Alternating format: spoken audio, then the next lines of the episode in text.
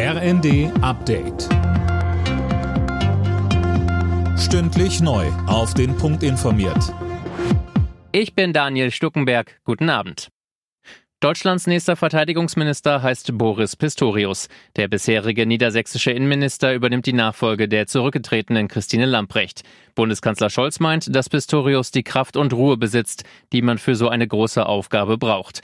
Der künftige Minister selbst sagt, Das Verteidigungsministerium ist schon in zivilen, in Friedenszeiten eine große Herausforderung und in Zeiten, in denen man als Bundesrepublik Deutschland an einem Krieg beteiligt ist, indirekt noch einmal besonders. Und von daher bin ich mir der Verantwortung und der großen Bedeutung dieser Aufgabe natürlich sehr bewusst und bin umso dankbarer, dass sie mir zugetraut wird und werde mich vom ersten Tag an mit 150 Prozent in diese Aufgabe reinstürzen.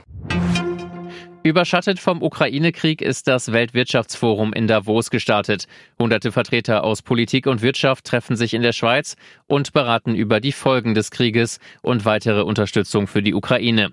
Besonders Deutschland steht unter Druck, auch Kampfpanzer zu liefern. Nach der Lützerath-Räumung haben hunderte Kohlegegner an mehreren Orten in NRW Aktionen gestartet. Eileen Schallhorn, du hast ja mit der Polizei in Aachen gesprochen. Was war denn los? Also neben kleineren Störaktionen haben hunderte Kohlegegner etwa die Gleise zum Kraftwerk Neurath blockiert. Außerdem gab es in der Nähe von Lützerath selbst eine angemeldete Demo. Hier waren hunderte Kohlegegner dabei. Eine größere Gruppe ist später an die Abbruchkante des Tagebaus Garzweiler gestürmt. Auch am Tagebau Inden haben am Morgen etwa 100 Aktivisten den Betrieb lahmgelegt. Einige kletterten auf einem Bagger. Am Mittag sind die da aber wieder freiwillig runtergekommen.